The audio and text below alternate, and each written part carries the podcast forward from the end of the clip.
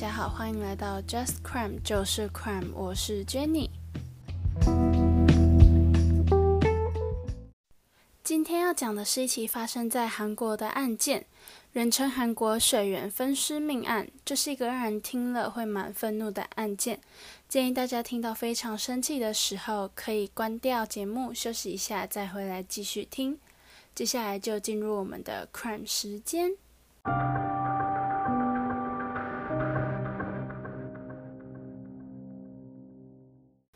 我们先来介绍凶手吴元春，他是出生在中国内蒙古的朝鲜族。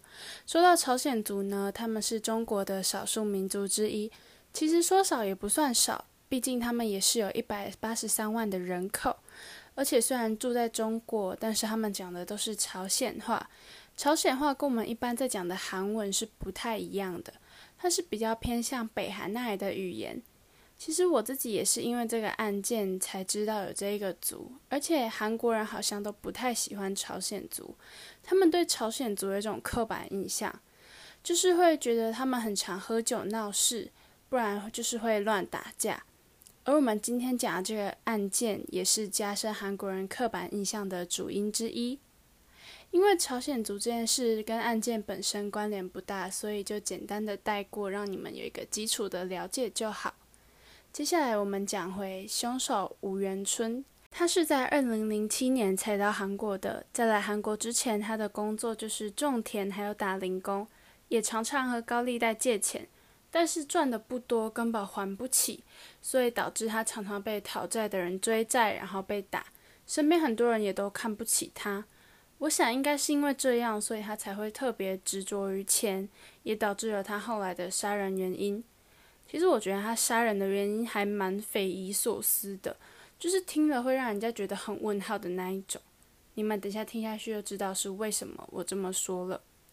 在二零零七年到韩国以后，他也没有做什么正经工作，他那时候做的是走私人口还有人体器官买卖。因为这种工作要常常和很多人联络嘛，所以他都随身携带四只手机。我很好奇啊，这样不会觉得很重吗？而且以前手机都很大只，而且感觉起来人口买卖还蛮赚的。因为警察表示说，他们在逮捕吴元春之后，发现他总共汇了将近五千六百万韩币给他在中国的老婆还有小孩，换算起来就是台币一百八十万。你以为这样就很多了吗？不，他那时候账户里还有二十多万台币。我觉得其实是蛮多的哦，因为加上他每个礼拜至少会买春一次，买春的费用也不低，可见他生意做得蛮成功的。而且他是一个性欲旺盛的人，他不止很常买春，还常常浏览色情网站。至于这常常呢，是 usually 的那种，不是 often。据警方表示，他几乎每天浏览色情网站三次以上。我自己做功课到这里的时候是有吓到。因为我本人是一个女生，而且也没有看过色情网站，我很好奇这样的频率在男生眼里看来是过于频繁呢，还是就是刚刚好而已？如果男性听众听到的话，可以来 IG 私讯我，让我知道。好的，介绍完精虫满脑袋的加害者后，我们来回到案发时间：二零二一年四月一号晚上，吴元春在家里独自喝酒，喝得醉醺醺后。准备出去倒垃圾时，突然精虫冲脑，有了想要强暴女生的念头。后来他想了一下，决定躲在自己家门口的电线杆后面等待他的猎物。我们先来介绍一下受害者，因为没有公开名字，我就称他为小郭。当年他是二十八岁，是一个临时工，月薪是一百七十万韩元上下，换算台币大概是两万两千块左右。这份薪水其实不算多。况且他还要还父亲的卡债，还要给妈妈和弟弟十到二十万韩币的生活费。我自己其实，在疫情前是有去过韩国的，韩国的物价真的比台湾高很多。我记得那时候在韩国，一杯手摇饮红茶就要台币一百块，而且只是我们早餐店奶茶大杯的那种尺寸而已。在台湾两万二的月薪，其实就已经很难生活了。我真的无法想象在韩国要怎么活下去。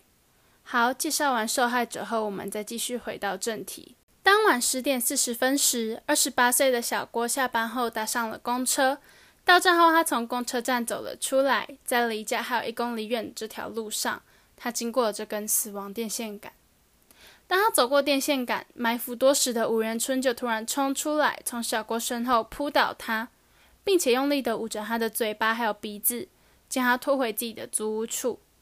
但是他将小郭拖回自己的家里所做的第一件事，其实并不是性侵，而是先殴打了他，并且撕烂他的衣服，然后对他上下其手。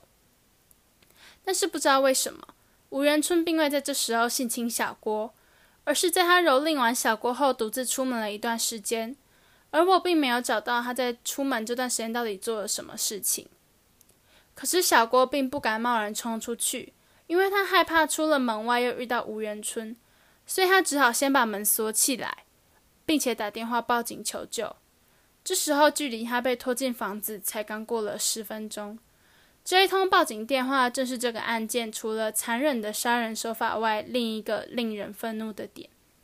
接下来会简单描述这通电话的内容。当时的通话内容是：当电话一接通，小郭就清楚地表明了自己在哪里。可是接线人还是一直不断地重复询问。在询问完地址后，还问了小郭是谁性侵他。当时接线人是这么说的：“请问谁要强暴你？”小郭回答是他不认识的大叔，而接线员这时候又问小郭他是怎么进门的。小郭接着又回答，他趁大叔出门时把门锁了。就在接线员要求小郭在大叔进门的时候再告诉他时，原本锁起来的门就被吴元春撞开了。小郭不停地和吴元春道歉，而接线员居然还在询问小郭的地址。做功课到这里的时候，我真的非常的愤怒。我完全能够理解为什么韩国人会那么生气，就算是现在在讲，我也觉得很生气。虽然我不懂他们的 SOP，但是当有人报警的时候，不就应该要把地址记下来了吗？而且据说当时有二十多位员警在值班，可是完全没有人处理这件事情。而且这接线人的做法也非常的不专业。他的问题真的非常的白痴，到底谁在那样惊恐的情况下能够清楚的知道自己在哪里，还可以知道谁在强暴自己？这接线人不止问题问得很白痴，他的口吻甚至让人家觉得他根本不把这当做一回事。好，愤怒完后，我们继续来讲案发过程。就在小郭拨通和远景大概一分钟的通话之后，吴元春破门而入。小郭一边求饶，一边试着挂断电话，但是他并没有成功。在这之后，又连续通话了大概六分钟，电话里一直不断传出小郭的惨叫声。与此同时，在电话另一头的警方还有接线员，居然觉得这是熟人或是夫妻吵架。因为发现小郭报警，使得吴元春非常的生气，盛怒之下，他开始强暴并且殴打小郭。一连串的勒色行为，直到清晨时，吴元春感到累了才停下。他本来打算性侵完就放小郭走，但是又怕被小郭走了之后，如果小郭去报警，害他被抓。而在他被抓走之后，他辛苦赚的七百万韩元会被人拿走，于是害怕钱被人拿走，就决定杀了小郭。没错，你们没有听错，他只是害怕钱被人拿走，所以就决定杀人。这个理由我真的不是很懂。杀人之后被抓到，钱还不是一样会被拿走？好奇怪的逻辑。再来，他就缓缓的起身，走到小郭身边，双手一勒，活活的就把小郭掐死。掐死了小郭之后，他就开始肢解尸体。他把尸体分成了两百八十多块，分别装在了十四个袋子里，准备丢弃。而在当晚十一点左右。韩国警方就把正在分尸的吴仁春逮捕归案。后来的法律判决，本来地方法官是判吴仁春死刑，但是上诉过后，高级法院推翻了这个决策，并减刑为无期徒刑。接下来谈谈事发过后的处理，还有我自己的看法。韩国警方表示，那天凌晨三点多的时候就开始进行搜救，但是当时只有两辆车，还有五位员警和小郭的姐姐前往。而据小郭解说，那个时候他和两个警察坐在车里要抓罪犯。他说，同行的远警都在打瞌睡，而警察也在距离案发现场快一公尺的地方就停止搜救了。而到了早上九点多，才聚集了重案组还有刑事科科长。后来有媒体采访周边的住户，他们说，当时警察确实没有在深夜及时赶到，而且他们直接排除了已经熄灯的住户。这样就算了。对于有开灯的住户，他们也只是在外面听听声音。小郭的姐姐说，如果当时警察有挨家挨户的调查，也许他的妹妹就不会被分尸了。其实看到这句话，我是蛮心痛的，因为小郭姐其实只差一点点就可以救到她妹妹了。如果是我的话，也许会活在悔恨里一辈子吧。毕竟当时她就离她妹妹这么近而已，真的让人听了很难过。而接下来在调查期间，警方还想要隐瞒监控录像。这段录像其实是非常重要的证据，因为他录到了吴元春强拉小郭到他租屋处的过程。但是警方居然试图隐瞒，而且在被发现后，只是轻描淡写的说，因为很早就抓捕到了嫌疑犯，所以对这些监控录像并不是特别的在意。我真的不能理解韩国警方的所作所为。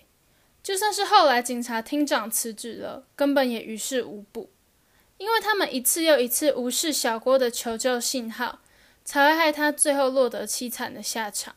而且我觉得，当初小郭在吴元村破门进去的时候没有挂断电话，是为了让警察可以定位他的位置。但是警察不但没做就算了，他们居然还一边听着他的惨叫声，一边问他具体位置到底在哪里。还认为这是熟人吵架，不止这让人不解，对于吴元春被逮捕后的态度也让人非常唾弃。他是抱持着无所谓的态度，不仅对受害者不尊重，居然还说小郭被杀是他自己倒霉。我真的超级傻眼，讲着什么烂话，让人家完全听不下去。讲完整个案子之后，和大家说一下，这件案子后来被翻拍成韩剧《Voice》里的一个小集。